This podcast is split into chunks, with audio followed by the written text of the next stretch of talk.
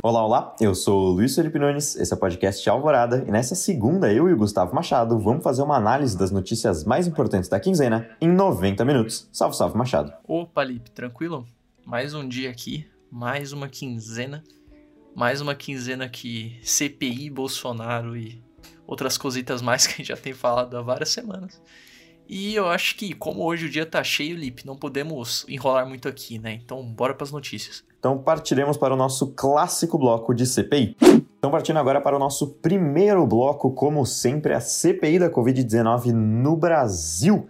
Essa semana a gente não teve ministros da saúde anteriores, a gente teve, na verdade, um só, até porque a gente tem muito ministro da saúde.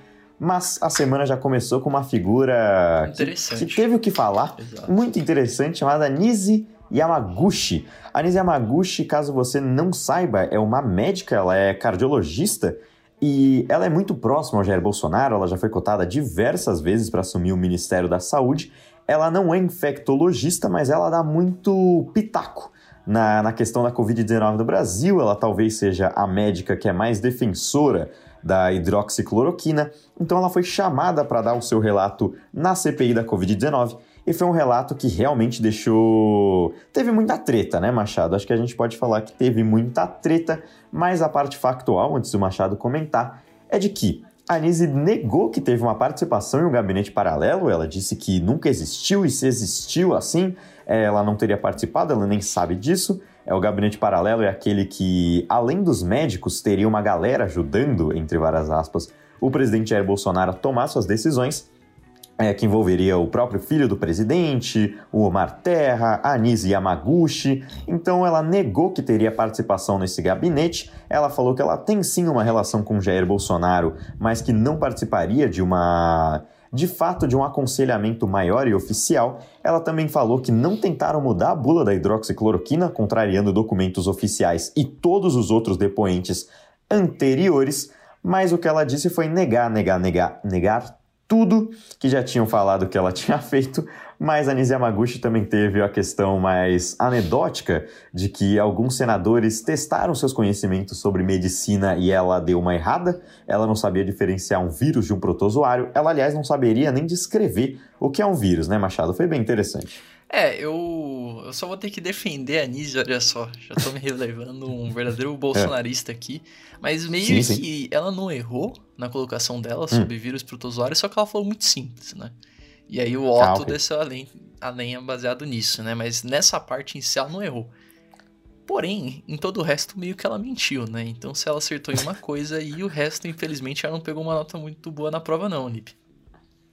Porque ela comentou, que nem você falou, de não, não ser muito próxima do Bolsonaro, né? Ela falou que conversa com ele e tal, mas nunca teve encontros privados. O que é mentira, né? Já foi confirmado que ela teve sim. Ela confirmou também. Ela comentou também, perdão. Nessa questão do gabinete paralelo, né? E ela falou que nunca teve presente nenhum, nenhum evento desse tipo, que ela só tava numas conversas mais informais, etc. O que meio que se revelou mentira com aquele vídeo que fez o Estardalhaço também, que seria uma das reuniões desse gabinete paralelo, né? Nesse, como que é que, que chamaram? É Shadow... Gabinete das Sombras. É, é bem da hora esse nome, né? Gabinete das Sombras, é bem, bem impactante. Ela também negou que essa questão de tentar mudar a bula, né? Que a gente tinha comentado, o que vai contra o que o Mandetta falou, né? o Mandetta e o presidente da Anvisa, ambos tinham comentado que ela que veio com a minuta de mudar a bula. Ela negou isso.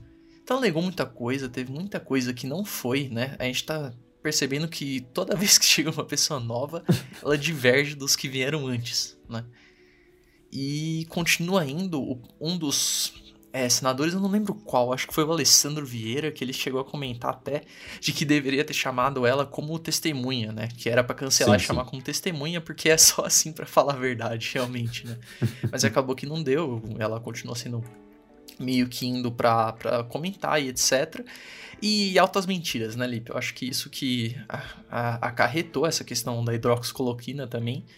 E, e assustador, né? A naturalidade com que a pessoa defende essas, esses tratamentos precoces, né? Mais uma que vai lá, pessoa é uma médica, né, indo lá e defendendo esse tipo de desinformação, né, esse tipo de negacionismo, né? Falou também da OMS, como a OMS é, não falou de lockdown, etc. Que foi outra mentira, porque o MS só demorou tipo um mês para revelar, né? Então, mano, ela lançou muitas. Muitas, muitas, muitos absurdos, né? Por isso até que caracterizado como uma pessoa interessante que você comentou, né? E aí, indo na contramão, da Nise veio a Luana Araújo, né? Ela, era, ela é uma infectologista, né? E era para ter sido nomeada para a equipe do Queiroga, para resolver as coisas lá, né? Para ajudar nesse momento de pandemia. Só que ela não foi aceita. Ela não foi oficializada, né? Então o Queiroga falou pra ela que ela não passaria. Na verdade, é, subentendeu-se que ela não passaria na Casa Civil.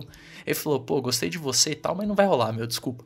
E ela não foi aceita, né? Ela seria a única inf infectologista da pasta, né? Que é uma pessoa que a especialidade dela é esse caso da pandemia, etc. Ela ajudaria muito na situação e muito provavelmente pelas posições dela, né? Então ela é contra a cloroquina, ela falou de distanciamento, ela é a favor do distanciamento e apontou várias decisões erradas, né? Mas ela não falou muito em negacionismo, ela botou a maioria da culpa dessas decisões erradas em ignorância, né?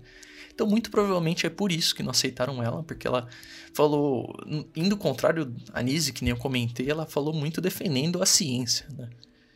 E, e acabou que eu acho que não não é, captou muito, né? Não, não, não, tocou o coração ali do pessoal do governo. Infelizmente já foi mandado embora. E aí isso também acabou levantando a questão do quanto que o Bolsonaro ou o governo influencia de forma geral o, o Queiroga, né? O quanto que ele tem autonomia para tomar as decisões, né, Lipe?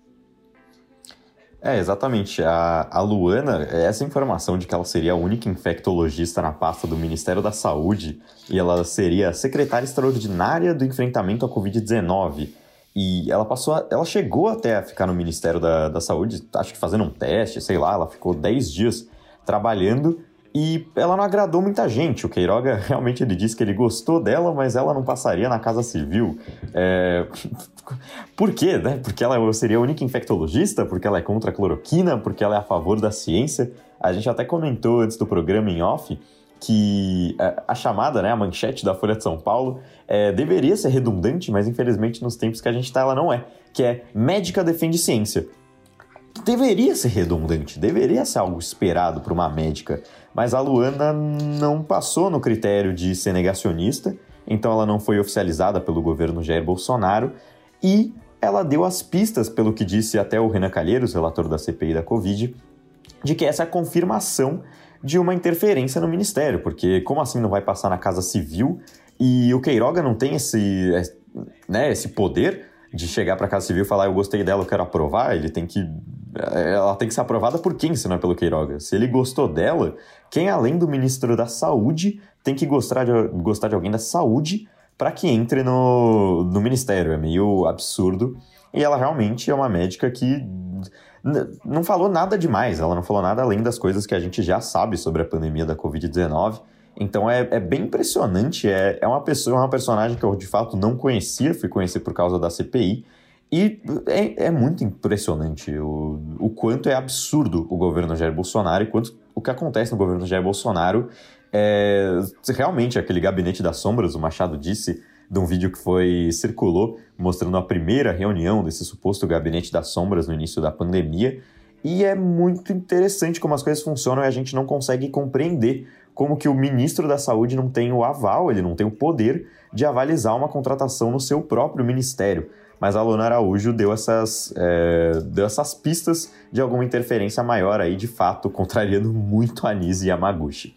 Mas no dia seguinte a gente teve o próprio Queiroga, o nosso ministro da Saúde, ele voltou à CPI, ele já tinha falado no início do mês, no final do mês passado, né, na verdade, e ele voltou à CPI da Covid-19 não, foi, não fez revelações enormes ou estardalhaços, né, como já tinha acontecido da outra vez, mas ele mudou algumas coisas básicas. Da outra vez ele disse que não ia falar sobre hidroxicloroquina e agora ele disse que a cloroquina não tem eficácia comprovada. Ele não chegou a falar muito, ele até disse uma coisa que é muito interessante. Ele falou que a eficácia ou não da cloroquina não envolve o fim da pandemia. Então é, é, é, meio absurdo o nosso ministro da Saúde, o ministro da Saúde do Jair Bolsonaro, falar uma coisa dessas, mas ele disse que não tem eficácia comprovada e é tudo que ele pode dizer. Ele falou que ele tem uma autonomia, só que ela não é uma carta branca para fazer tudo o que ele quer, o que corrobora com, com basicamente ele ter mudado né, a versão sobre a, a Luana. É, qual que é o nome dela? Luana Araújo. Araújo. Que é, que é uma coisa muito interessante. Falou que gostava dela e depois disse que a decisão é, de não nomear ela foi dele. Então fica muito interessante essa situação. E ele também disse algo também sobre o presidente Jair Bolsonaro. Ele foi perguntado sobre, pô, o Bolsonaro não tem que seguir as recomendações da saúde? Aí ele falou, meu, isso aí é liberdade individual, aí você resolve com o presidente. Então foi, foi bem intrigante. E ele finalizou com um tópico que a gente vai falar depois, que é a Copa América ser realizada no Brasil às pressas não vai ter nenhuma dificuldade, tá tudo bem, o nosso país está tranquilo para receber uma competição internacional de futebol, né, Machado? É, o Queiroga dessa vez ele tava bem mais irritadinho, né? Deu pra perceber da forma que ele tava respondendo. Que nem com a Nise, né? Aliás, eu vou comentar um, uma questão que a gente esqueceu de falar da Nise. Que ela comentou de um estudo estava sendo utilizado, né? Pra dar mais base para essa questão da cloroquina. Só que um dos senadores, salvo engano foi Alessandro, ele comentou de como o estudo já tinha sido descontinuado faz meses. Então tá aí, né? Um fun fact do, de, do estudo que eles estavam se baseando para seguir. E também não foi diferente com o Quiroga, também o Otto, que é um senador que é médico.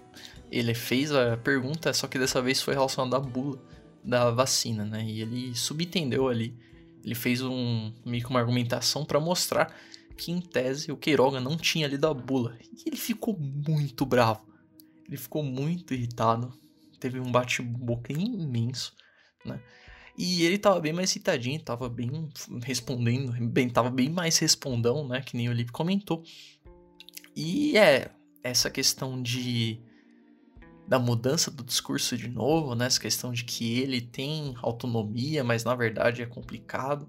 Essa questão também de não usar máscara do presidente, que falou que é uma questão de autonomia individual do presidente, não é problema dele.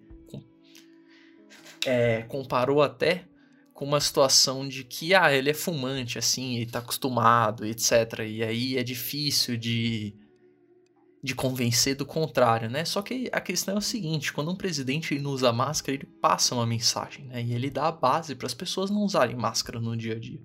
Então é muito maior do que simplesmente uma decisão individual. É simbólico.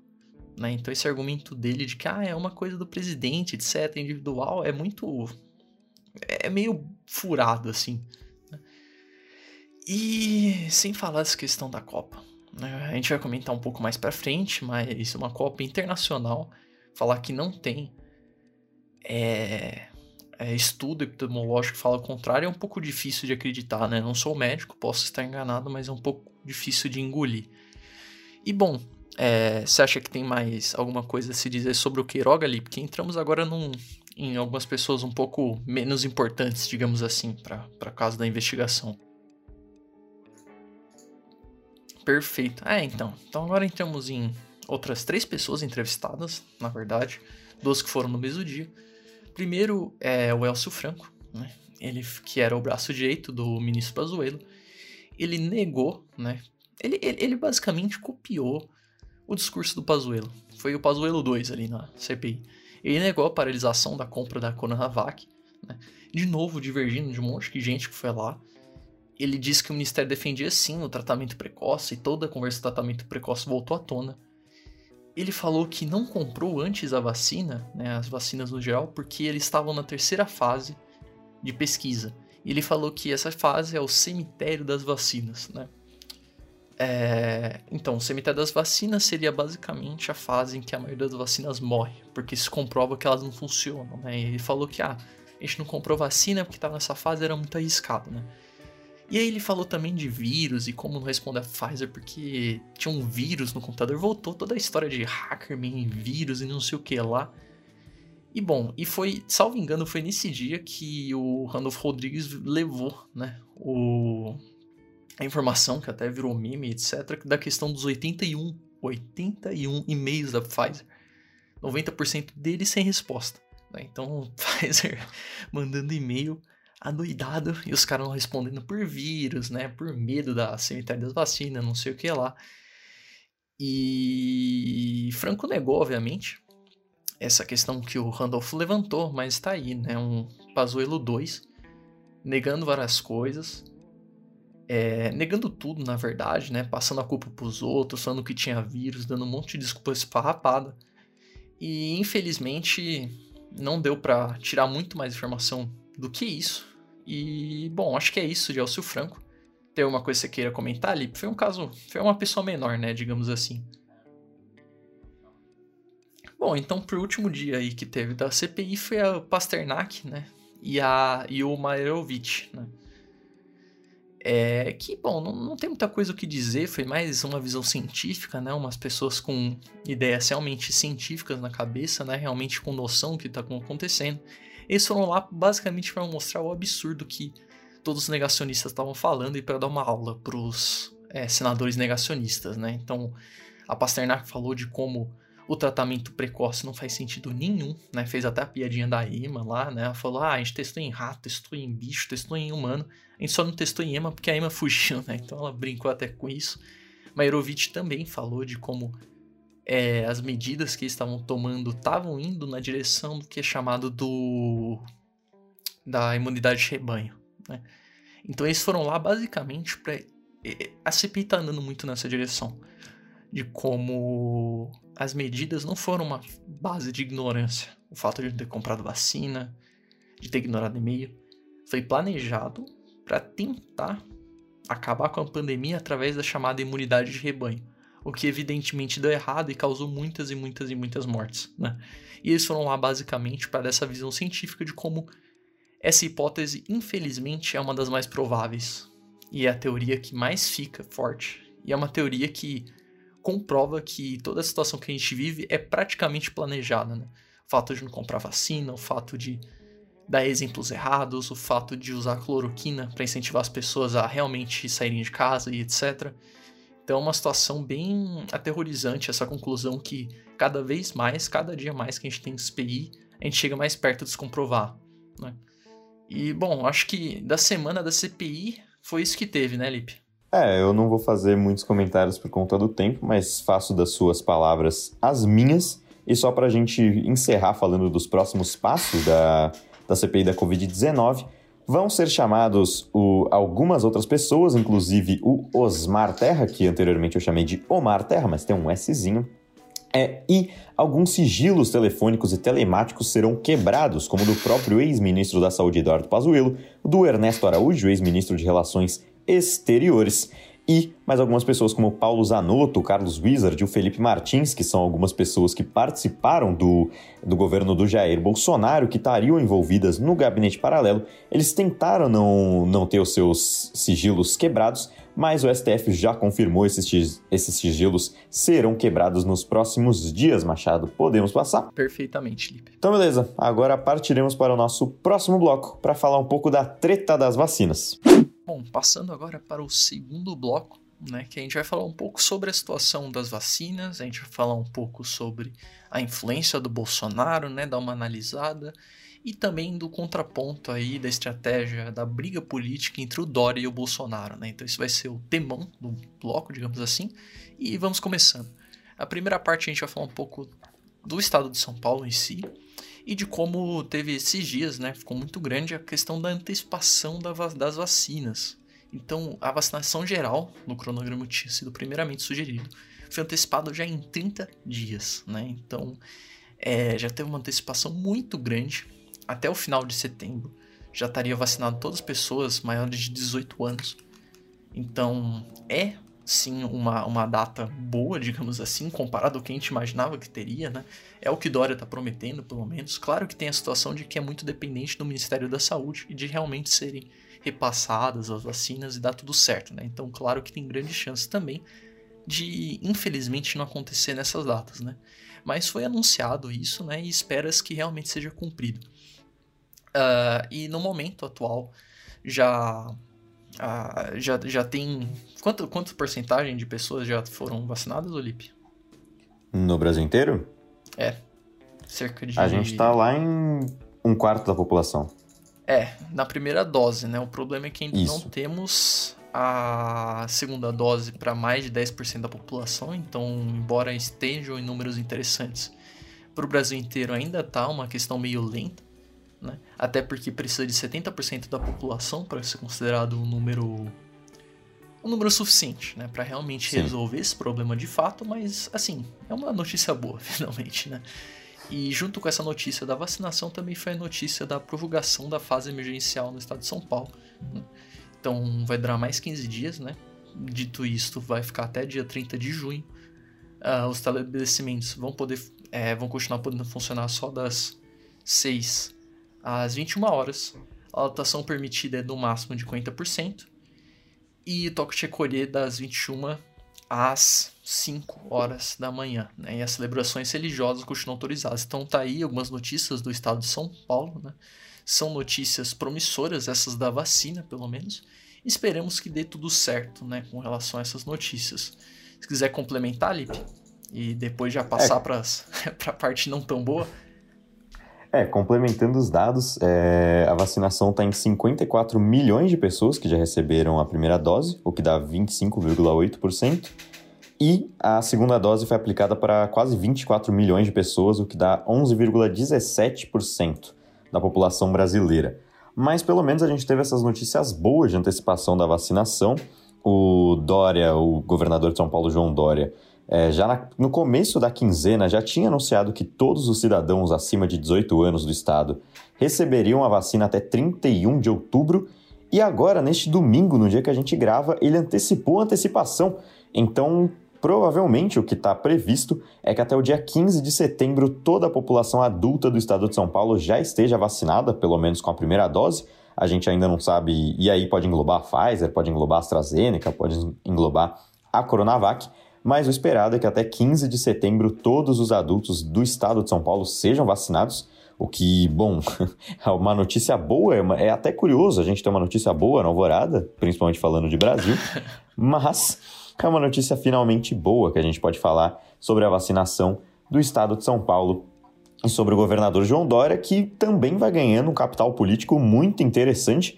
Ele não é querido nem no seu próprio partido, a gente vai ter no final do ano é, as primárias, as prévias, para ver quem vai ser o candidato do PSDB, mas caso João Dória seja o candidato do PSDB na próxima eleição, ele vai ter esse capital político, principalmente se conseguir vacinar toda a população até 15 de setembro. É como o Machado disse, precisa que o Ministério da Saúde entregue todas as vacinas que está prometendo, mas por enquanto a expectativa é muito boa. É, São Paulo ainda vive é, uma fase emergencial, mas a gente já começa a vacinar de um jeito um pouco mais interessante. E como Machado disse, o contraponto dele, o Nêmesis do João Dória, é o Jair Bolsonaro, que na própria cidade de São Paulo, ele teve que escolher bem esse lugar, fez uma motociata, que é o nome que deram para uma manifestação de motocicletas que o Jair Messias Bolsonaro fez neste último sábado, ou seja, o João Dória anunciou que estava antecipando vacinação e o Bolsonaro estava aglomerando com 12 mil motos reunidas em um evento é, 12 mil motos foi meio que um fiasco assim para o Jair Bolsonaro. Teve, travou o trânsito, teve algumas coisas, teve um gasto de 1,2 milhão de reais dos cofres públicos, que quem vai pagar é a população. Mas 12 mil motos é um número muito pequeno, principalmente envolvendo o presidente da República. 12 mil motos, aliás, a moto, muitas delas foram como a moto do presidente, que estava com a placa coberta, é, o que é bem curioso, ele não deixou nem a placa exposta, mas neste evento nomeado de Marcha para Cristo, que é um nome bem interessante considerando uma aglomeração na pandemia, então talvez seja realmente uma marcha para Cristo. Mas o Jair Messias Bolsonaro fez lá o seu gasto de 1,2 milhão de reais numa manifestação para ele mesmo, que é essa coisa bem interessante. E eu vou complementar as notícias do Bolsonaro antes do Machado comentar, de que o presidente também falou sobre desobrigar o uso de máscara na sexta-feira. Então, no sábado ele aglomerou, na verdade foi na quinta. E na quinta-feira ele falou que passou para o Queiroga que a expectativa é que desça um decreto, baixe um decreto, de que as máscaras não sejam mais obrigatórias no Brasil. Isso para gente que já pegou Covid-19 ou já foi vacinada. Só que não tem nenhuma é, confirmação científica de que isso faz o menor sentido. Os países que já liberaram o uso de máscaras são, por exemplo, Israel e Estados Unidos, onde pelo menos 50% da população já foi imunizada, e aqui a gente tem 11% que já tomou a segunda dose, então não faz o menor sentido. O Queiroga, ele negou que está sendo pressionado a fazer isso, mas ele disse realmente estar estudando a possibilidade de baixar um decreto para retirar o uso obrigatório de máscaras, o que é meio. Bom, é, é, é um pouquinho fora da curva, principalmente a gente tendo uma CPI da Covid-19. Mas essas são as notícias do Bolsonaro, Machado. O que, que você tem a dizer sobre o nosso presidente? Ah, o que eu tenho a dizer é que sempre é uma figura muito interessante, né? A começar pela moto Seata, que não só a moto estava com a placa recoberta, como também, obviamente, ele estava sem máscara e estava com um capacete que não era de acordo com as normas para se andar, né? Porque é, é meio abertinho, parece a Zoreba, né? Do lado. E aí, infelizmente, ele quebrou várias normas ao mesmo tempo. Bem curioso. essa, né? é, é, muito, é muito bom você ver a foto e perceber que ele quebrou, tipo, três leis ao mesmo tempo. e, bom, é interessante essa questão do evento né? Porque, que nem você comentou aí em São Paulo, que a gente comentou da rivalidade entre ele e o Dória, né? Então acaba sendo um ponto, não, não é por acaso que ele escolheu São Paulo, muito provavelmente. Na verdade, essa marcha ela já tinha sido, salvo engano, esse evento já meio que estava sendo planejado, ele era mais voltado para essa parte evangélica mesmo. Só que aí o Bolsonaro, não, não, vou, vou participar. E aí acabou virando uma coisa para ele, né? Basicamente isso. Mas tá aí, um grande evento, atrapalhando o trânsito, cobrando altos dinheiros dos cofres públicos. E essa questão do Bolsonaro desobrigar máscaras, né? Claro que no próprio, na própria motocicleta você vê que ele não, não liga nem para caso a pessoa não esteja vacinada, né? Obviamente. É. Mas ele passou isso. Até foi uma forma, talvez, de dar uma cutucada no Queiroga, porque ele falou que máscaras deviam ser obrigatórias na CPI. Não, não se sabe ao certo, né? Mas mesmo assim o Queiroga acabou negando a pressão. E é, é eu acho que, infelizmente, não é surpresa nenhuma essas duas notícias sobre o Bolsonaro, não. né? A gente uhum. vem falando e acho que isso daí tá virando terça-feira fraca pra gente, o que é. é uma infelicidade, né? Principalmente se tratando do presidente. Mas o lado engraçado dessa motocicleta é que o Bolsonaro, junto com o Eduardo Bolsonaro é, e Tarcísio de Freitas, que é um dos ministros, levou uma multa por não usar máscaras e do próprio Dória. Você viu o valor da multa? Foi, eu não, acho que foi 500, 550 reais. É. Claro que vai sair dos, do bolso de alguém, que não é dele, Sim. no caso. Mas é uma multa simbólica, né? Basicamente os dois se cutucando constantemente. Porque isso é o Brasil, né? Essa, essa é a política brasileira. Não só brasileira, né? Tem que defender, porque toda. toda... Tem algumas políticas que são mais várias e algumas menos. Mas a nossa, com certeza, é um destaque interessante, para dizer o mínimo, né, Lipe? É, é, ela é muito impressionante mesmo, mas. É, é, mais, talvez mais impressionante que isso, eu acho que a gente vai finalizar esse bloco com uma das notícias mais espetaculares já dadas na Alvorada, que é a expectativa de que o Pazuello fosse.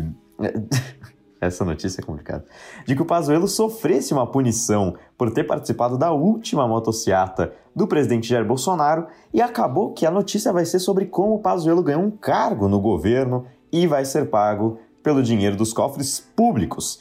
O Eduardo Pazuello, como vocês lembram, participou da última motociata do presidente sem máscara, sem nada, o que não pode ser feito considerando o fato de que ele é um militar é, ativo, ele não é um militar da reserva, mas além de não ter sido punido pelo exército, porque segundo a análise dos comandantes, ele realmente não foi, não fez nada de errado, ele não participou de um evento político, sendo que ele estava num evento do presidente Jair Bolsonaro, e como prêmio, ele ganhou o cargo de, esse cargo assim, parece que foi inventado para ele, que é o cargo de secretário de Estudos Estratégicos da Secretaria de Assuntos Estratégicos. Então é. É isso aí, né, Machado? É, eu, eu queria começar dizendo que esse nome, eu, eu tenho que concordar com você, esse nome é muito legal. Eu, eu queria ser o secretário de Estudos Estratégicos, da Secretaria de Assuntos Estratégicos, né? É um nome bem interessante, eu gosto bastante dele. E eu queria contrapor um ponto aí, Lipe. Você, você falou hum. com escárnio, né? Essa questão de ele ter participado de uma coisa que não tinha é, partido, não, não era envolvido com política, sendo que era o Bolsonaro, mas você esqueceu de uma coisa, Lipe. Bolsonaro hum. não tem partido. Então não é político sim, partidário. Sim, né? sim. Então tá aí, mas brincadeiras à parte, é, em tese, sim, ele deveria ter sido punido. O alto comando do exército, todo mundo tava, oh, pune esse cara, tem que punir. O próprio Mourão falou sobre uhum. isso, né? O próprio Mourão falou que devia ser punido, né? Segundo a diretriz 57, né? Então fala que não pode participar desse tipo de manifestação. Só que o, comandante das Forças Armadas acabou acatando a pressão do Bolsonaro e não puniu ele, né? Então ele ficou sem punição, o que abre precedente, né? Qual que é o problema disso, né? E por que os generais estavam irritados? Porque esse tipo de diretriz, ela serve exatamente para botar disciplina no exército, de alguma forma, né? Então você tem regras a, a se seguir, você tem que fazer coisas envolvidas com disciplina militar para realmente manter uma ordem, né? Uma ordem hierárquica, uma ordem de regras ali, né? Então disciplina muito forte na parte militar. E aí, quando você tem um general dando um mau exemplo, quebrando uma regra e não sendo punido, é muito simbólico não só para a situação política no geral e como o Bolsonaro acaba influenciando de várias maneiras, mas também é muito simbólico para o restante do exército, né? Para as pessoas de patentes mais baixas também, enfim, mostrando que assim, ah, você pode fazer coisas erradas, mas talvez vão te dar uma colher de chá, né? Então acaba sendo uma situação bem complicada para realmente manter essa ideia de, primeiro, é, exército sendo um órgão voltado para defender a pátria e a paz pública, né? E, não tendo essa ligação, não tendo essa influência do governo, parece que passa uma mensagem contrária. E segundo, essa questão de a disciplina do exército não importa tanto, né? E, e é, Lipe, eu acho que é isso. Eu termino dizendo que talvez tudo que eu tenha falado seja inveja, porque eu queria ter esse cargo aí. Esse cargo aí parece ser bem legal. O que será que ele faz? Ele, o que será que o secretário... Ele faz estudos estratégicos, cara, não tá no então, nome? mas... De assuntos estratégicos. Não, não tem uma definição, né? Não, são estudos não, estratégicos não. militares ou econômicos, é, é, estratégicos. É porra. Muito bom, muito não, bom. Espetacular, mas acho que desta essa dicotomia Bolsonaro e Dória foi isso. É, podemos passar para o próximo bloco, Machado? Naturalmente, Lipe. Então a gente vai passar para o último bloco brasileiro, fazer um giro de notícias. Bom, então vamos para o nosso último bloco das notícias brasileiras, esse girão que vai ter bastante coisa, a gente até reparou agora a quantidade de coisa que vai ter. Então a gente vai começar falando de alguma coisa que a gente já citou, que é a Covid América, Copa América, Cepa América, chame do que você quiser, torcedor brasileiro, mas a competição sul-americana de seleções que acontece basicamente a cada dois anos foi substituída de lugar. Ela foi da Argentina para o Brasil a 15 dias do início da competição.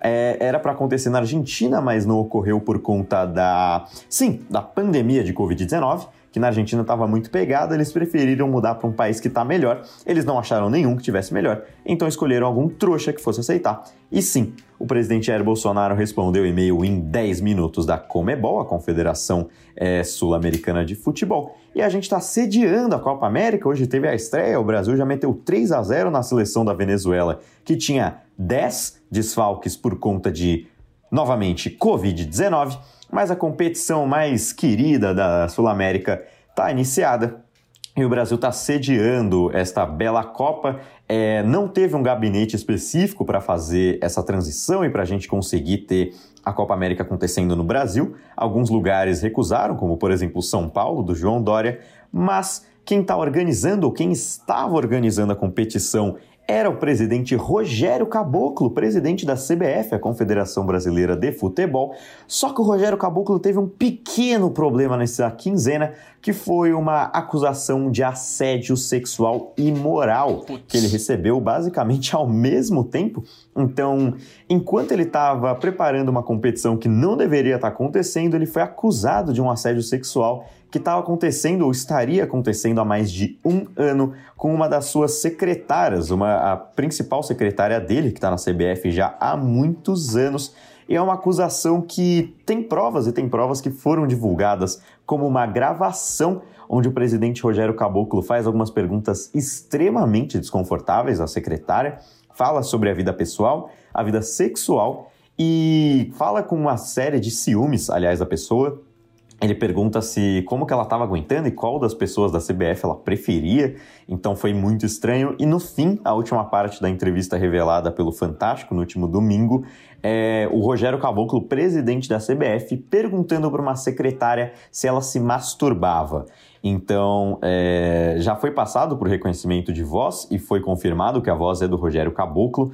Então, ele foi afastado da CBF para muito para abafar um caso o caso da Copa América. São dois casos interligados, porque, segundo algumas fontes, como o jornalista é, Rizek, André Rizek, da Rede Globo, o Rogério Caboclo queria tirar o, o, atual técnico da seleção brasileira, Tite, colocar alguém mais favorável ao governo, muito provavelmente o Renato Gaúcho, o ex-técnico do Grêmio, e escalar uma outra seleção que ficou conhecida como seleção paralela, porque tudo o que acontece no governo Jair Bolsonaro precisa de alguma coisa paralela. A gente precisa de um orçamento paralelo, a gente precisa de um Ministério da Saúde paralelo e, por que não, uma seleção brasileira paralela para para disputar a Copa América também paralela.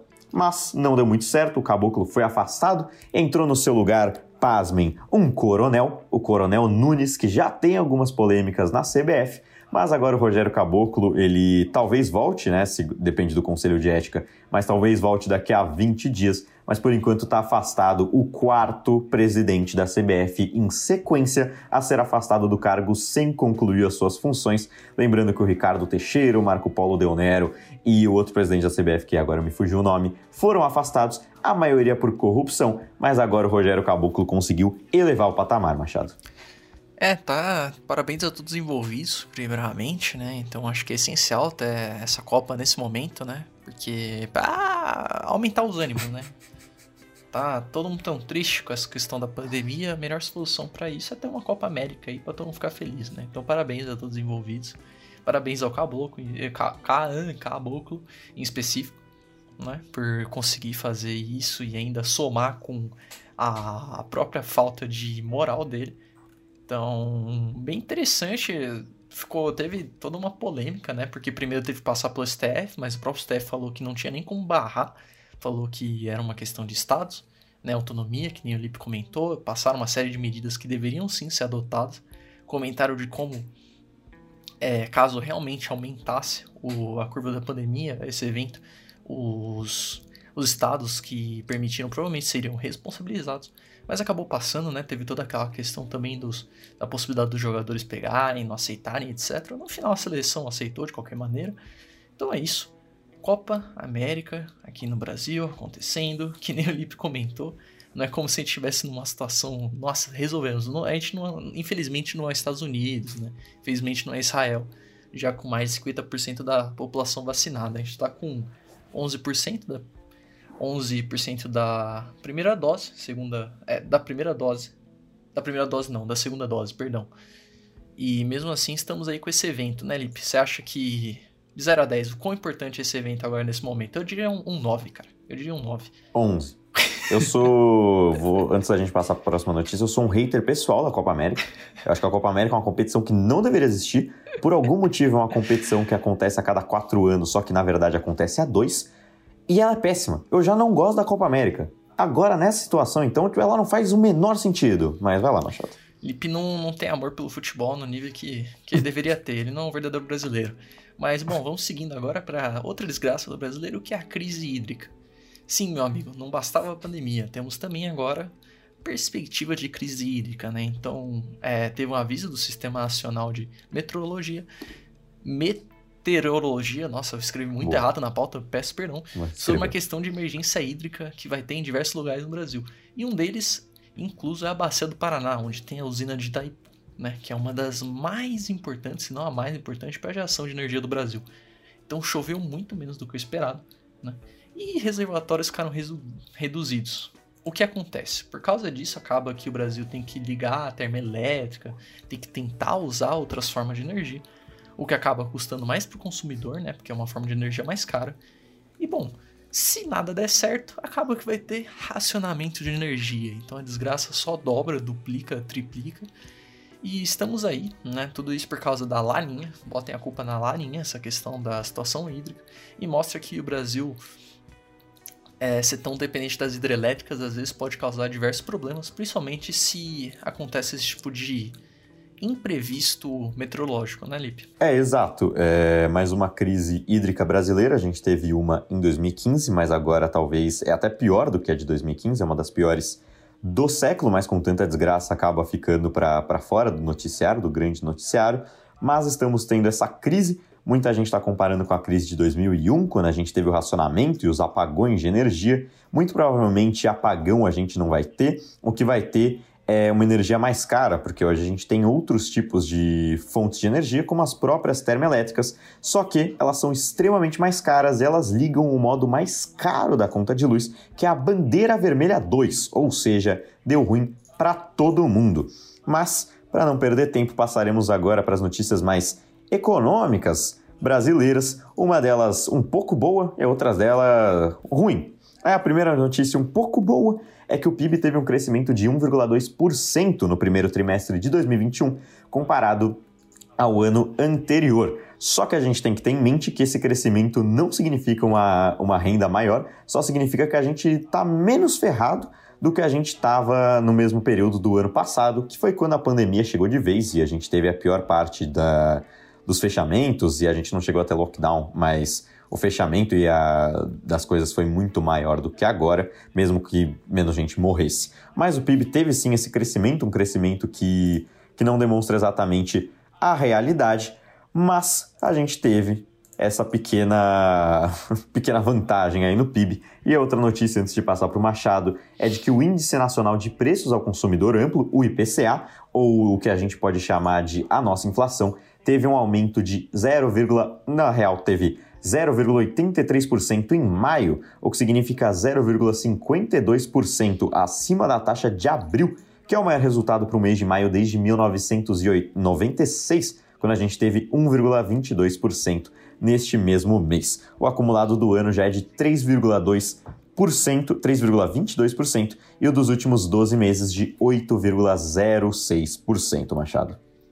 É, pois é, com essa situação do PIB que nem você comentou, não quer dizer que necessariamente a gente vai ver é, no dia a dia consequências positivas diretamente pra gente, né? Então acaba tendo essa questão, né? Acaba que tem esse crescimento, principalmente por causa do crescimento encaminhado das commodities e tal, né? Só que a situação é, é a seguinte, né? Acaba que cresce o PIB, mas junto com isso, nesses últimos tempos de pandemia, cresceu também a concentração de renda. Né? Então acaba que, que nem o Lipe comentou, é uma notícia boa, crescimento do PIB, mas vem acompanhado também de uma parte bem ruim, que é a questão de concentração de renda acaba é, aumentando ainda mais, né? O abismo entre os dois lados. E também, acho que uma coisa interessante se notar que foi nessa última quinzena, né? Que teve aquela notícia do The Economist, que tinha até a, Sim. o Cristo Redentor com a mascrinha, mal, mal legal aquela capa, aliás. E, bom, para mostrar que, assim, teve crescimento do PIB e tal, mas até a olhos internacionais a gente não está numa situação extremamente, exatamente favorável, né? Que não é exatamente bom também para investimentos externos. Mas dito isto, passamos agora para uma das últimas notícias do giro, que infelizmente é mais uma notícia bem negativa, né? Uma notícia que é, repercutiu nos últimos dias, que é mais um caso de violência policial, né? Então a é Kathleen ou é Kathleen? Kathleen. Kathleen. Perdão. Eu acho que é Kathleen. Eu acho que é Kathleen, né? Kathleen, ok. De então Oliveira Romeu foi atingida, perdão, não sei falar nome, gente, vocês já conhecem essa característica minha. Kathleen de Oliveira Romeu, que ela foi atingida quando ia visitar a família no complexo de Lins, na zona norte do Rio. Né? Então, é o caso clássico, né, de uma bala perdida, acabando acertando uma pessoa inocente. Só que esse caso, para agravar ainda mais a situação, é que ela estava hum, grávida, né? Então foi um assassinato duplo, digamos assim, matou ela e, e o futuro bebê, digamos assim. E foi a, aconteceu num caso de operação ilegal, né? Que nem o outro caso que aconteceu, não era permitida essa operação. Meio que estavam de tocar no lugar e aí meio que na hora que foram disparar acabou acertando botou, não só botando a vida de pessoas em risco, né, pessoas inocentes, como de fato tirando a vida de uma pessoa inocente. Duas, né, se for considerar a criança que eventualmente ela ia ter. Então, é, mais, mais um caso triste de, de pessoas inocentes aí morrendo por incompetência, por mau caratismo, eu não, eu não sei ao certo o porquê, né? Mas é mais uma notícia trágica aí pra pra, pra, pra realmente estragar, toda vez que a gente tem uma notícia boa, tem que ter 300 ruins, né, Lipe? É, a Kathleen tinha seus 24 anos e tinha acabado de descobrir que estava grávida. E realmente é uma bala perdida que. com muita imprudência. É uma operação ilegal que.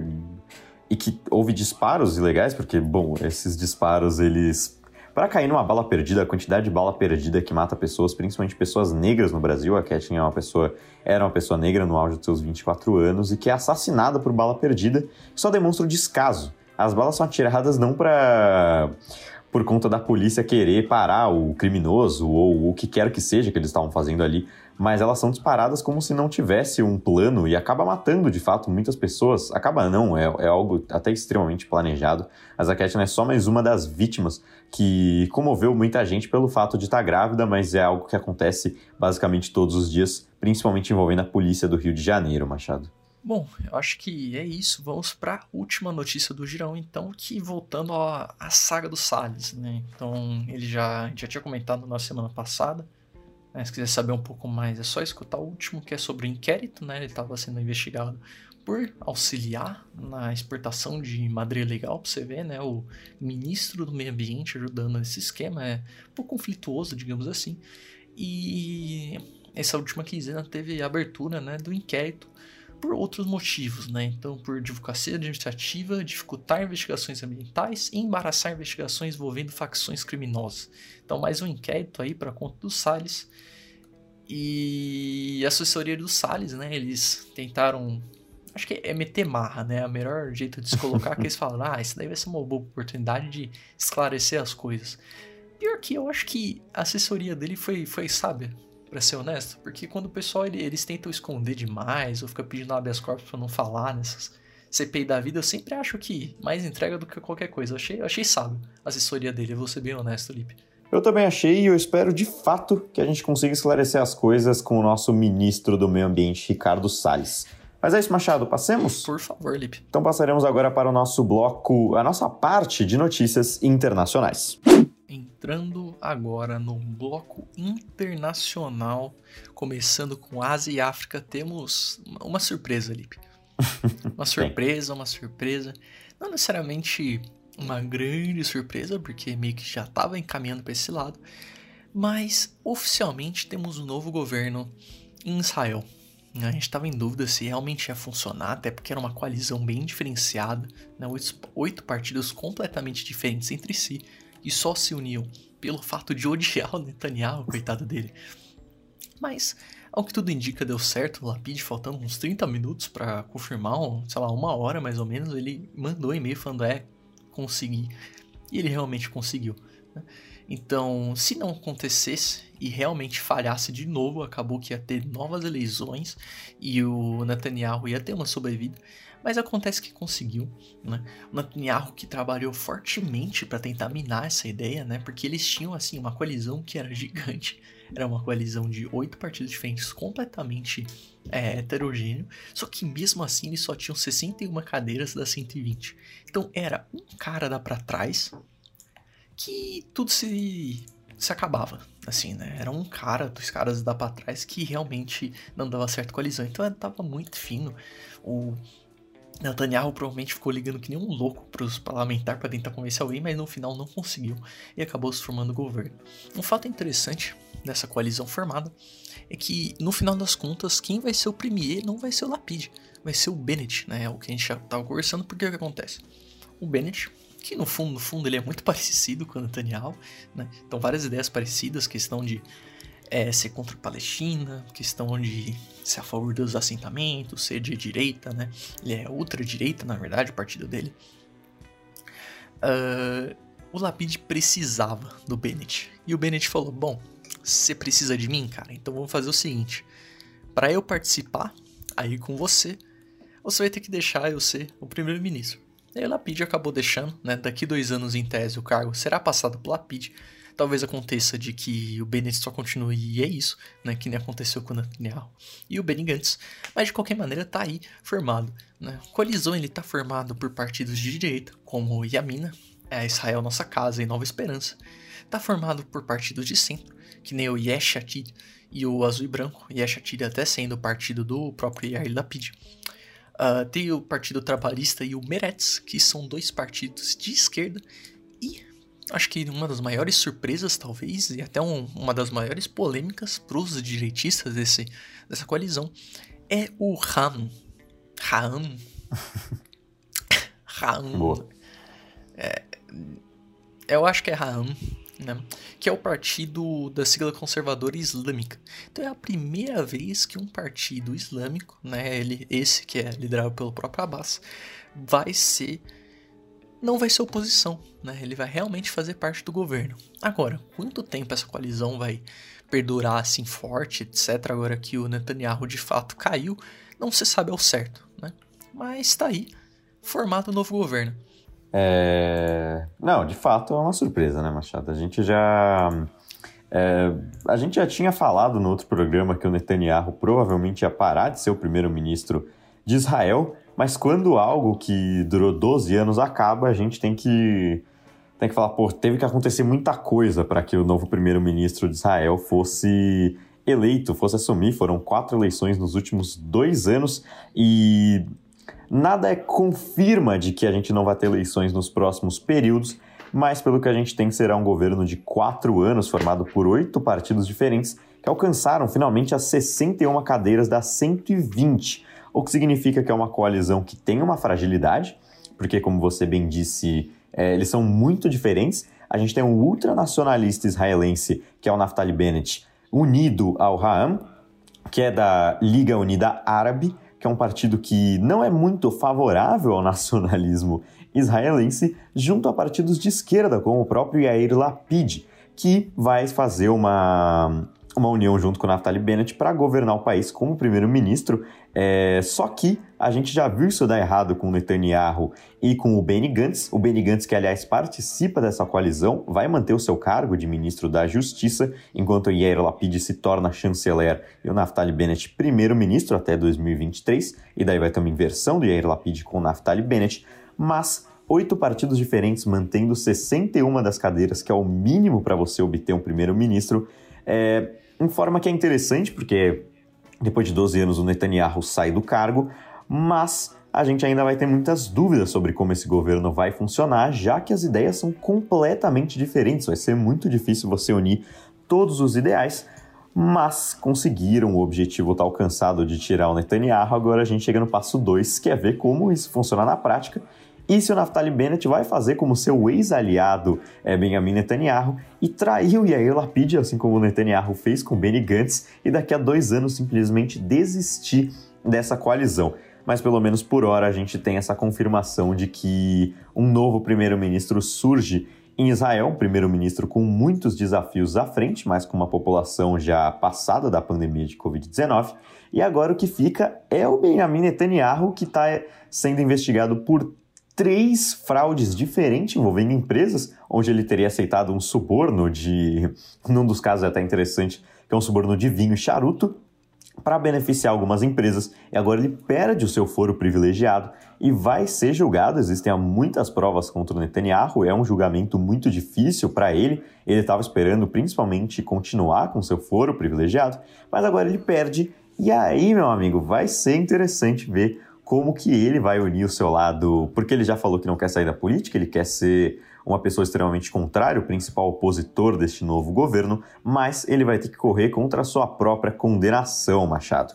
É, partindo de Israel, a gente vai para a China. A China que teve uma notícia curiosa de que finalmente vai ter autorização para a população ter três filhos por família. Lembrando que a China viveu por muitos e muitos anos com uma política do filho único que caiu em 2016, quando a partir desse momento poderiam ter dois filhos por família, mas é, o que acontece é que não vai ter uma efetividade tão grande assim essa notícia, essa nova mudança, mesmo sendo para evitar uma crise demográfica, o que é interessante, a China vivendo uma crise demográfica, mas o que acontece é que muito provavelmente os ricos devem ter mais filhos, mas os pobres não é uma notícia meio curiosa, assim como tudo que acontece na China. E também tem a questão cultural de como muitos anos é, as pessoas só tiveram um filho por família. Não tem muito essa vontade de ter três agora, essa mudança muito brusca, então é, não vai ser exatamente uma mudança que vai acontecer do dia para noite, Machado. É, realmente. Eu acho que é, é, essa notícia é especialmente interessante porque eu acho que todo mundo por muito tempo aprendeu assim. Imagino que o pessoal mais novo hoje em dia já tá aprendendo diferente, claro. Uhum. Mas muita gente, pô, você sabia que lá na China o pessoal só pode ter um filho? pô, que doideira, meu. Então foi por muito tempo isso, né? Essa questão dos dois filhos também é bem recente, agora dos três filhos. É, é curioso, que nem o Lipe comentou, essa questão dos mais ricos devem ter mais filhos, mas faz sentido logicamente falando, né? Porque eles têm mais dinheiro para para ter e cuidar das crianças, né? né um, é bastante gasto, digamos assim, então faz bastante sentido. E é uma questão de cultura, né? Então eles estão passando pela lei, só que o impacto cultural que a primeira lei teve do, do único filho já foi grande demais, digamos assim, né?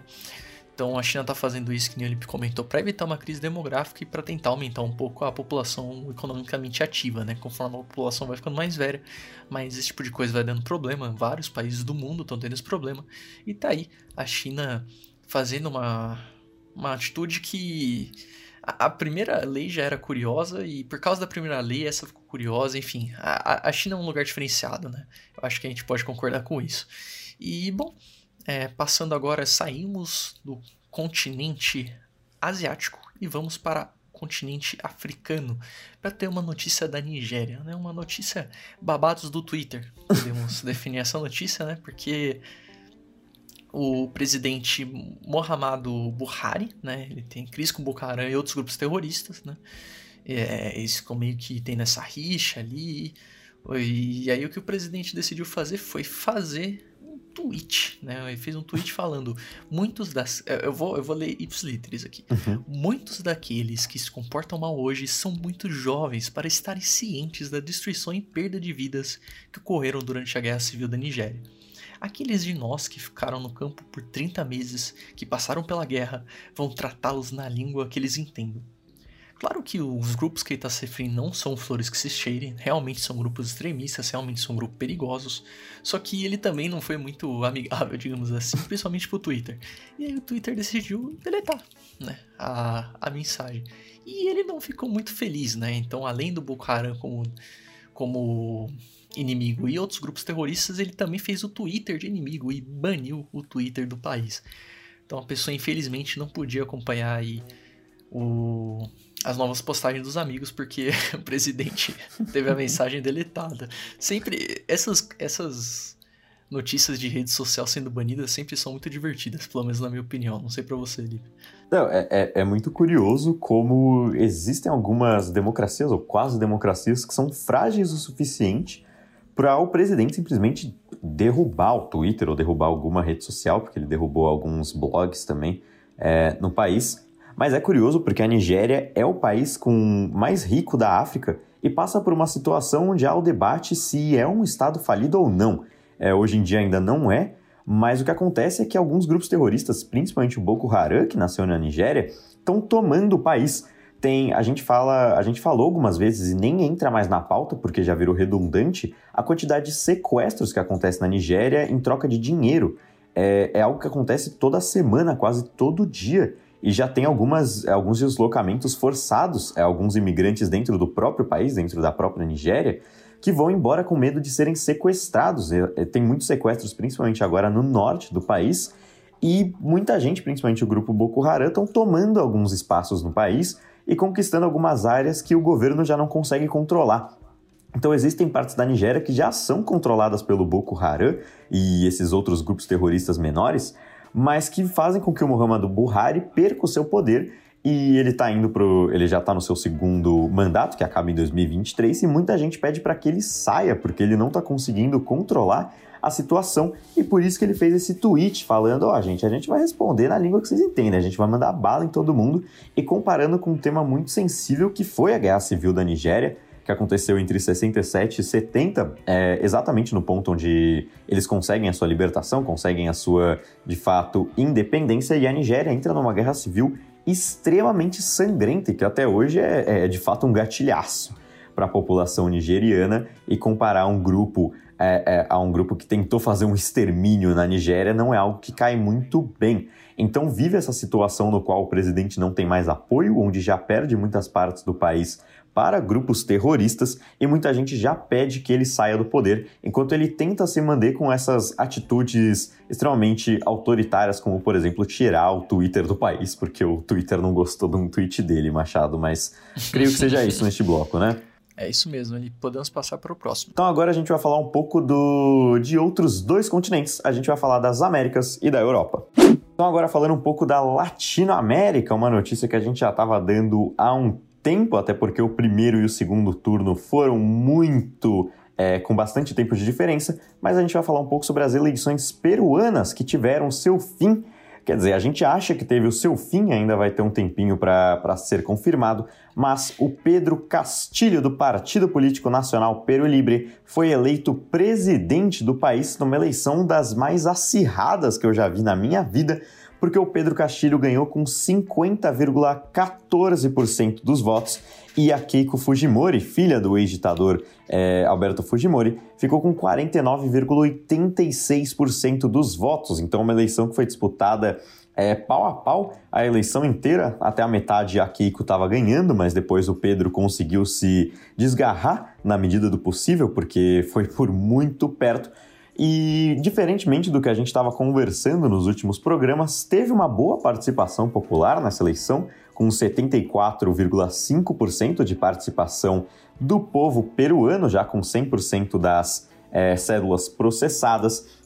A gente ainda não tem uma confirmação né, de 100%, porque ainda existem recursos a serem usados e a Keiko Fujimori está tentando usar todos os recursos que ela pode, mas o Pedro Castilho já é considerado presidente do Peru, a, é, a comunidade internacional já o considera como presidente, ele mesmo está postando no Twitter que ele é presidente, então quem somos nós para discutir isso, mas a Keiko ainda está tentando, tentando, tentando é, contrariar esse resultado. Ela já teve algumas derrotas na, na Suprema Corte Peruana para contrariar esse resultado, então se a gente fosse resumir é quase como o que aconteceu no ano passado nas eleições americanas entre Trump e Biden, só que um pouco mais acirrado. Começou com um lado ganhando, o outro lado conseguiu virar, um outro lado que perdeu não aceitou a derrota e agora está apelando. Mas a gente já sabe que o Pedro Castilho se torna agora presidente do Peru, um Pedro Castilho que é professor e é uma pessoa de esquerda, mesmo que tenha pautas muito avessas à esquerda comum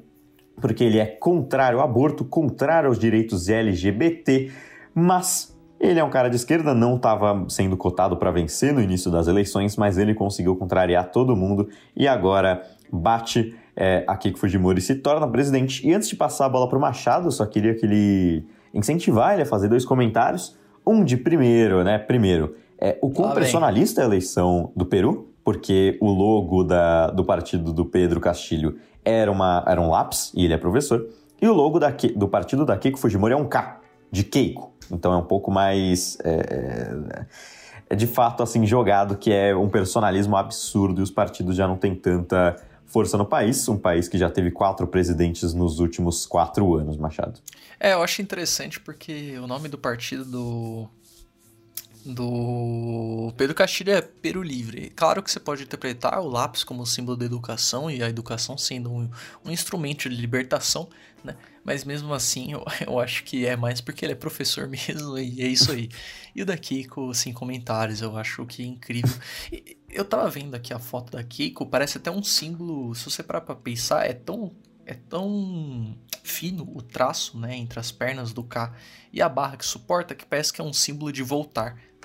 De, de regresso, assim, né? Então tem meio que sem querer tem, tem um simbolismo bem negativo para ela. Parabéns aí a todo mundo que envolvido na criação do logo do partido da Keiko, bem bem nocivo para a imagem delas para para pensar.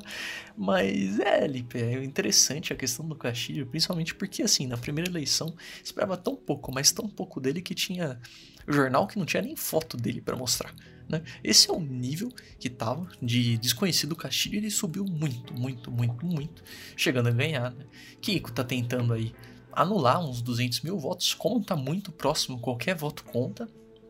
Mas provavelmente não vai acontecer. Castilho tá aí presidente, que nem você falou, várias polêmicas, né? Pelos direcionamentos dele, mas é isso que acontece, né? Engraçado que nem acabou direito as eleições e já tem gente querendo prender a Keiko preventivamente por questão de corrupção e etc, né? Então tá aí, é, Peru que tá numa situação bem, bem, bem, bem complicada politicamente falando, e não só politicamente, mas também no meio da pandemia, né, Lipe? É, de fato, é, é um pouco impressionante, e a Keiko, aliás, os esquemas que ela está supostamente envolvida são envolvendo a nossa Odebrecht, nosso produto nacional mais exportado, é, principalmente na América Latina, e esses 200 mil votos, eles seriam muito mais do que suficiente para Keiko ganhar, porque a diferença está em 50 mil votos. E como você bem disse, e, é impressionante, porque o partido da Keiko, só complementando, chama Força Popular. Não tem um K em Força Popular. Então fica um pouco evidente que os caras simplesmente é, largaram a mão e deixaram que, que a Keiko fosse, fosse a dona do partido. E só complementando a informação, apenas 6% de votos brancos e nulos. Então foi uma eleição que teve bastante participação popular mesmo que não fosse esperado, mesmo que as pessoas já estejam um pouco cansadas da política peruana, conseguiu que isso acontecesse, que apenas 6% das pessoas não votassem, mas agora o Peru voltando a, a ter um presidente eleito depois de, de quatro anos. E também o Peru teve outra notícia triste, além da, né, das eleições serem disputadas por duas pessoas que não respeitam muitos direitos humanos, que o Peru recontou a sua taxa de mortalidade, agora que está um pouco mais, é, mais clara a visão da pandemia, e chegou a ser a maior taxa de mortalidade do mundo, uma taxa de mortalidade de 70 mil mortos a cada. Nossa Senhora! 70 mil mortos para 180 mil mortos, foi essa a mudança de, de mortandade um número de 110 mil pessoas mortas, ou seja, é mais de duas vezes ao que estava sendo é, mostrado anteriormente. Então, o Peru vive uma situação epidemiológica e presidencial muito complexas e com apenas 5% da população adulta, o país vai perdendo cada vez mais a sua força, vai perdendo cada vez mais o número de pessoas que têm alguma renda já estável e o país vai sofrendo, além de tudo isso, com as enormes fraudes. É o país que mais se envolveu, é, pasmem, até proporcionalmente mais do que o Brasil nos esquemas da Odebrecht. A maioria dos presidentes que, que, for, que foi eleito tiveram alguma participação em esquemas da Odebrecht, então o Peru aí, mais derrotas e mais derrotas. Pois é, tá numa situação bem complicada, né? Essa questão da pandemia tá pegando muito forte no Peru, passou de 13 terceiro país em questão de taxa de mortalidade para primeiro mundialmente, bateu esse recorde, né? É, eles mudaram alguns jeitos de calcular, né? Porque tem o problema de subnotificação também, aí baseado em algumas indicações de especialistas peruanos e da OMS, eles mudaram e acabou revelando esse dado triste aí, é assombroso, né? passar de uma vez só para de 70 mil mortos para 180 mil mortos.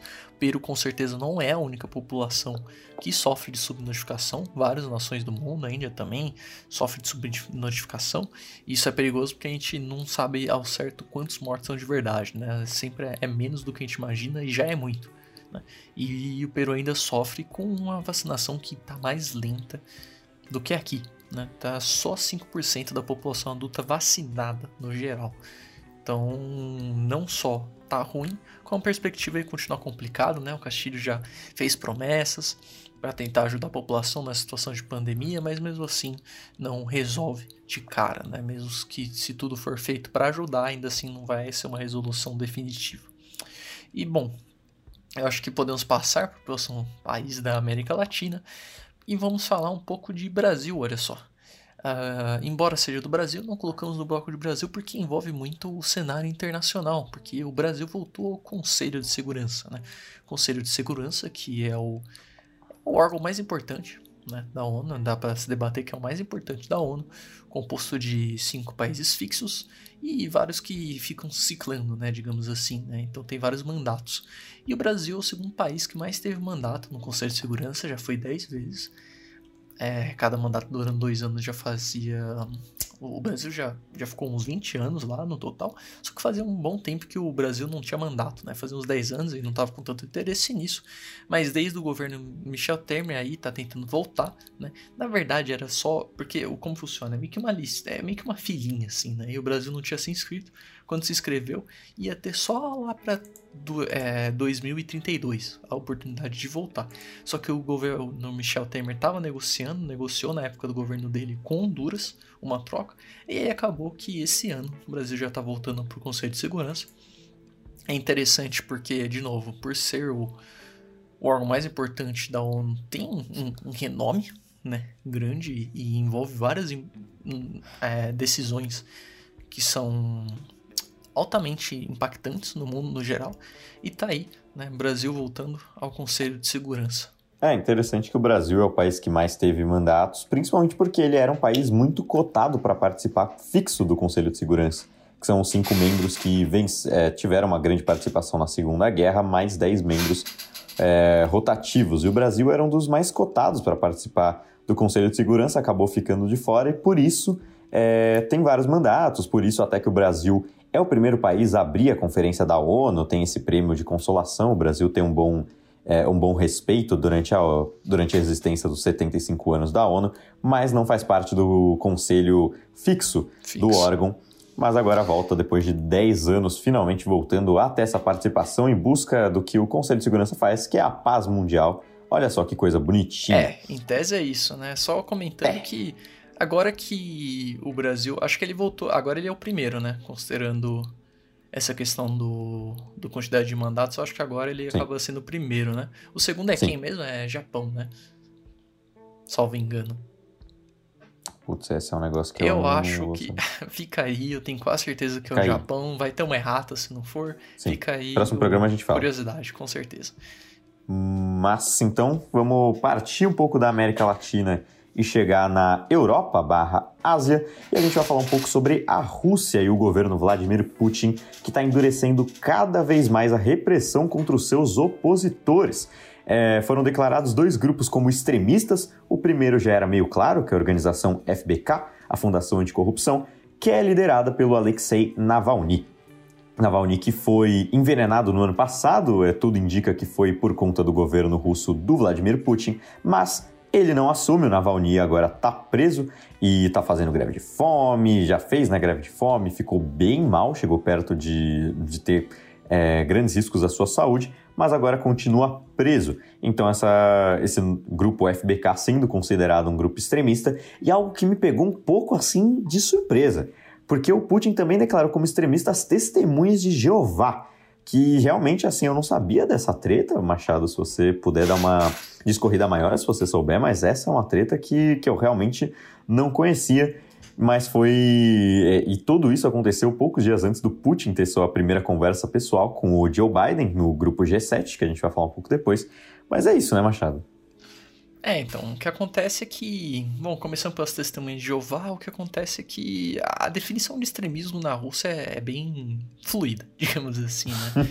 então, como os testemunhas de Jeová não podem participar do exército, né, e o exército na Rússia é obrigatório, e são considerados extremistas.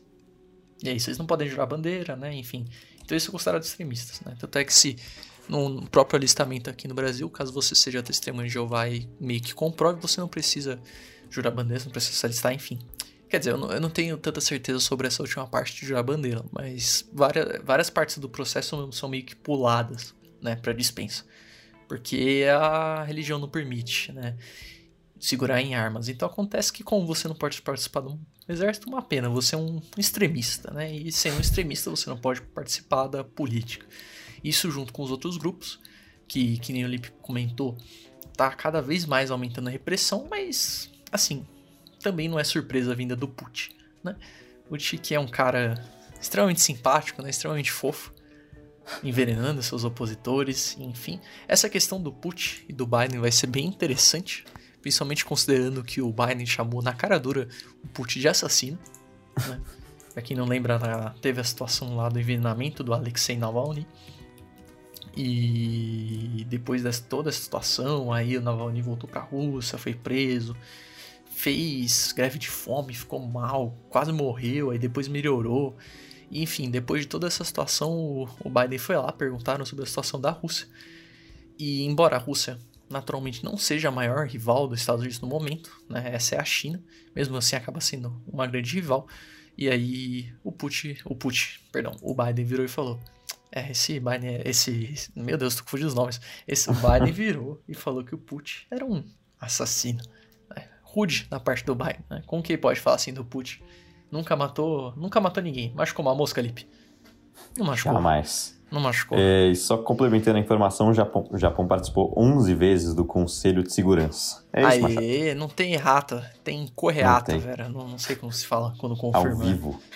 Cara, Mas é isso. confirmou. Muito obrigado, Lipe, pela informação aí. Podemos passar, né, Lipe? Excelente. Então agora a gente vai partir para o nosso último bloco do programa para falar um pouco sobre o encontro do G7. Muito bom, muito bom. E chegamos no último bloco que, diferente da maioria das vezes que a gente faz ou um giro ou aborda um continente em específico, né? Dessa vez vai ser um evento, um grande evento, que vai ser a reunião do G7, né? É o grupo de países mais ricos do mundo, sim, né? pelo menos eles se consideram, né? Então a gente vai ter Canadá, França, Alemanha, Itália, Japão, Reino Unido e Estados Unidos. Não necessariamente ricos no quesito de dinheiro, mas são os países mais poderosos, digamos assim, né? Juntos, eles somam cerca de metade do PIB do mundo inteiro. E, bom, já fazia um bom tempo que não teve uma reunião do G7, salvo engano, desde o começo da pandemia não teve uma reunião. E desde que o Biden assumiu, essa vai ser a primeira vez que vão estar se reunindo. Então, é uma reunião bem importante, não é um grupo de qualqueres, e foi discutido várias coisas, naturalmente, né? Dentro delas, uma das principais temas, é uma das principais discussões foi provavelmente a questão do imposto global mínimo, né?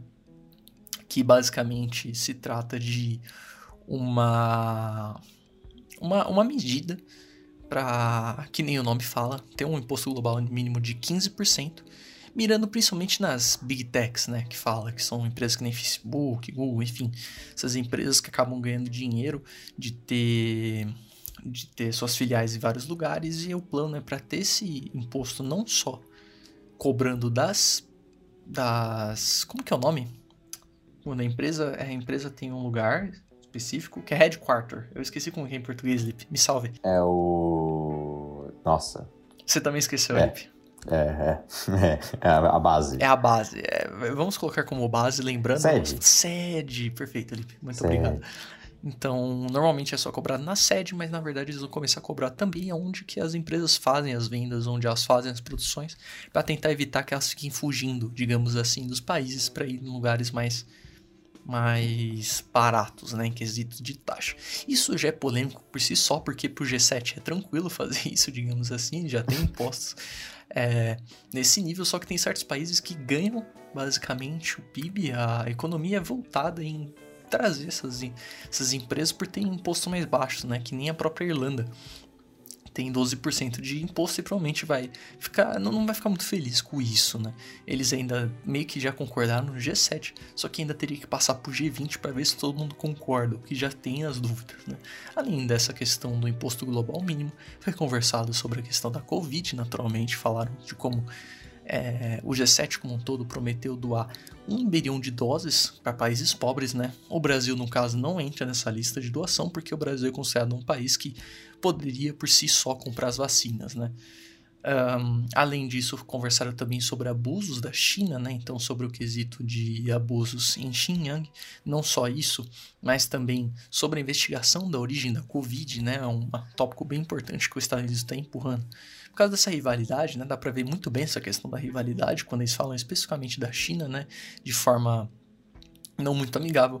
Também falaram sobre a Rússia, né? Então falaram sobre os hackers russos, investigações de armas químicas e a questão do Nova União, que a gente está falando dessa repressão que tem, né? Como o Putin reprime né, as estruturas democráticas. E por último eles conversaram de meio ambiente, né? Esses foram os principais tópicos. Então, só retomando, teve a conversa sobre o imposto global mínimo, que provavelmente foi o tópico mais importante, né, ou mais abordado pelas notícias, enfim. Teve a questão dos abusos na China, teve a questão dos russos, e por último teve a questão das metas, metas glo é, globais da ambientais. Né? Então, questão de reduzir emissão e todo aquele papo de sempre que a gente sempre escuta, ah, vamos reduzir X%, não sei o que lá. Então, é basicamente a questão de é, redução de emissão, acompanhando muito a cúpula climática que a gente falou há um tempo atrás em alguns episódios anteriores. É, é uma a reunião do G7, ela tem esse negócio de unir várias pautas que já estão sendo debatidas há um tempo. Então, a própria questão ambiental, que é uma da, um dos debates mais importantes que a gente vê, a última conferência da ONU abordou bastante esse tópico, os abusos da China em Xinjiang, a investigação da origem da Covid, são coisas que a gente já ouvia cada um desses países é, debater de uma forma mais individual. E agora a gente vê as partes mais importantes do mundo, né, os donos de cerca de metade do PIB global, é, debatendo sobre isso, que é muito interessante. Mas, como o Machado disse, é um grupo de sete países. Ele vai ter que passar por um G20, que vai ter que passar por mais gente, que vai ter que conversar com uma galera aí, para que tudo isso possa ser implementado. Então, pô, muito bonito aí fazer um imposto de 15% para empresas multinacionais, só tem que combinar com os outros 200 países que estão na ONU. Então é algo que, que é interessante se debater, mas ainda tem muito chão para que cada uma dessas coisas sejam implementadas. É, a parte do, da temperatura global já é algo que provavelmente vai ser estabelecido, então manter o aumento da temperatura a 1,5 grau, em comparação, é claro, é, ao início da Revolução Industrial, lá em 1750, 1760. Então, todas essas metas que a gente já tinha visto na própria cúpula do clima. Mas o que é interessante de, de coisa que realmente vai acontecer é essa doação de um bilhão de doses acontecendo ao longo de 2021 e 2022. O Brasil que não sei se nem se tinha expectativa de receber alguma dessas doses, mas de fato é um país que poderia comprar por si só, diferentemente de países, por exemplo, nos rincões africanos, que não podem comprar suas vacinas, não tem nem dinheiro para isso. Mas é uma conferência que é importante, que é interessante de se analisar.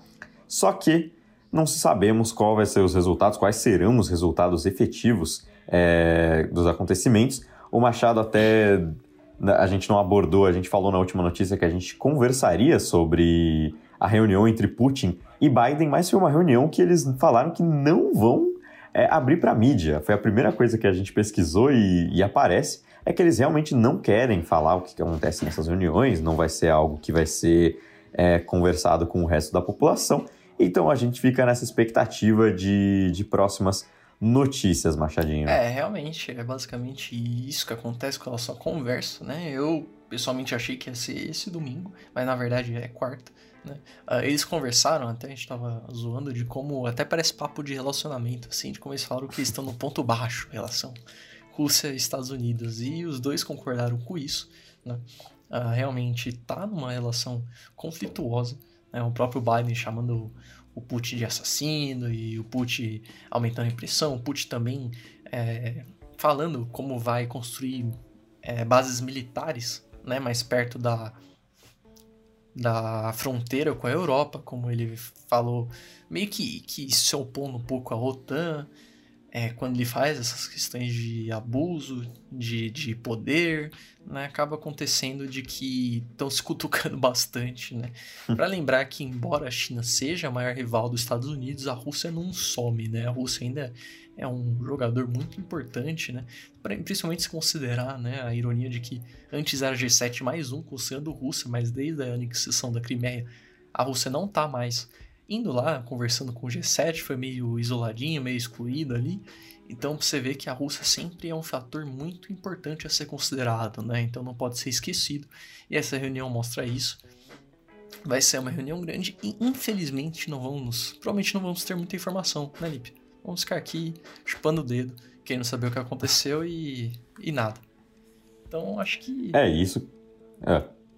Não, pode falar, pode falar. Não, isso que você falou de ser G7 mais um, eu até tinha falado na outra notícia que eles iam se encontrar na reunião do G7, eu, eu, eu acabei esquecendo que a Rússia não faz parte mais desse, desse grupo de países. Foi A gente colocou na pauta, eu falei, puta, realmente, né? Falta a Rússia aqui.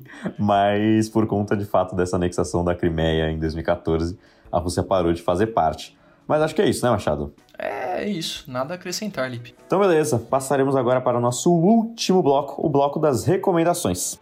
Então chegamos agora ao nosso último bloco, o bloco onde a gente faz algumas recomendações para vocês e também encerra esta bagaça chamado o nosso programa. Isso, Eu vou começar com uma indicação é, é, muito boa, uma indicação musical para vocês. Eu dificilmente indico música, mas eu tenho que fazer essa indicação, que é o novo álbum que lançou neste mês de Olivia Rodrigo, uma popstar norte-americana de apenas 17 anos, 18 anos, olha só, acabei de conferir no belo Google. Ela é uma cantora realmente que, que me fez sentir muito velho, porque ela tem quase a minha idade, mas é pelo fato de eu perceber que a estética do início dos anos 2000 está voltando. E ela tem um clipe, principalmente a melhor música do álbum dela, chamado Sour, ou Sour, eu não sei pronunciar, mas é S-O-U-R. É sour, sour, Mas a melhor, é, foi, foi, A gente finge que tem um sotaque aí vai no que, no que você encontrar, Zar. Mas a gente vai. É, vou recomendar a música aí, Good For You, melhor música do álbum, tem uma estética muito anos 2000. Ela tá fazendo um remake de High School Musical pro, pro Disney Plus, então fica aí a recomendação desse último álbum da Olivia Rodrigo. Mas essa é a minha recomendação, Machado. O que, que você vai indicar pra gente? Ah, eu acho que. Eu tava pensando, que nem eu falei pro Lipe, infelizmente vai ser freestyle a indicação hoje, porque eu não pensei antes. Hum, Mas sim. eu vai ser uma indicação, costumo não indicar muito também, embora seja uma mídia que eu curta muito, que são joguinhos, joguinhos eletrônicos, Lipe. Eu recomendo qualquer jogo aí da série Guilty Gear, é um jogo de luta, lançou o mais recente sexta-feira. E é muito bom, é, nesse tempo de pandemia aí, para se desligar, é excelente tenho curtido muito. O cara que criou a série de jogo, ele não só é o criador da série, como ele é designer de alguns dos personagens, ele foi dublador e ele é o compositor das músicas do jogo, que é muito bom também. Aí já fica a recomendação da banda que um dos um dos vocalistas dessas músicas toca, que é Outrage, que é uma banda de metal muito boa. Então fica aí duas recomendações só para deixar o Lipre furioso, né? Quebrando as regras aqui. Desde o Wolfwalkers né, eu uso esse espaço para cutucar o Lip, pra ser bem honesto. Né? Mas tá aí, eu acho que essa é a minha recomendação, então fica qualquer jogo da série Guilty Gear, se tiver oportunidade, o mais recente, que é o Strive, é muito bom. Uh, a banda Outrage. E dito isso, eu acho que é isso que temos para essa semana, né, Lipe? Eu agradeço, sempre feliz de estar aqui presente fazendo esse maravilhoso programa. Bebam água, fiquem bem, escutem todo o programa. É, quer dizer, se a pessoa. Se a pessoa é, que, que burro, né? Caraca, que burro. Nossa, foi bem, hein? Muito obrigado por ter escutado todo o programa. Ó, mudei. Sou o mestre da adaptação, Lipe. Mas é isso. Muito obrigado, gente, por ter escutado o programa e vejo vocês aí na quinzena que vem. Pode, pode lançar a clássica, Lipe, por favor. Cara, eu só queria encerrar o programa falando que eu fiquei muito complexado com a pronúncia. Eu tenho muita dificuldade com pronúncia de palavras assim. Então eu joguei no Google como se pronuncia. Eu descobri que o Google tem uma ferramenta nativa de explicação de pronúncia de palavras. Então fica aí. Eu, eu acabei de descobrir que eu pronunciei muito errado, mas isso já era como algo que, é que eu certo, tinha o conhecimento. Hã? Como é o certo? Como é o certo, por favor, nos ilumine. Não, eu não vou, nos não vou me arriscar de novo. Não, então... Mas o Google, o Google me dá que a pronúncia é dividida em só e depois ur ou ur. Saúde. Então fica aí Não. a imaginação dos senhores que vai complementar, que vão complementar essa bela palavra, mas não. o álbum da Olivia Rodrigo eu não tinha o conhecimento de que tinha um nome que eu não sabia pronunciar, senão eu não, eu não teria indicado. Então, peraí, é... peraí. Eu, é. vou ter que fazer uma terceira recomendação. Em homenagem ao Google aí, cara, o Google Meets agora tem uma ferramenta de legenda, cara, para você poder entender o que seu amigo tá falando, mesmo falando tudo errado aí. Então, mas tem português? Ah, eu não sei, eu não testei. Eu Porque só... inglês já tinha. Não, mas aí eles. Eu vi ali que adicionaram mais umas coisas, tá com interface nova. Ah, ali okay. deve, deve não, ter perfeito. várias línguas aí diferentes. Se não tiver, por favor, adicione, Google, senão vai ficar feio pra minha indicação, entendeu? Mas é isso. Não, perfeito. Ah, perfeito. incrível, incrível. Então agora acho que. Agora dá. É feito. Não, agora tudo bem. Agora dá. Então, então eu vou até dar uma respirada pra, pra conseguir encerrar. Por favor, por favor. Tá bom? Então, beleza. E esse foi o Alvorada de hoje. O programa vai ao ar quinzenalmente às segundas. Eu sou o Luiz Felipe Nunes. Se quiser me encontrar no Instagram é underline lip underline Nunes. Se quiser encontrar o Alvorada é podcast underline Alvorada. E se quiser encontrar o Machado é Gustavе underline AXT. Uma boa quinzena a todos e até o próximo Alvorada.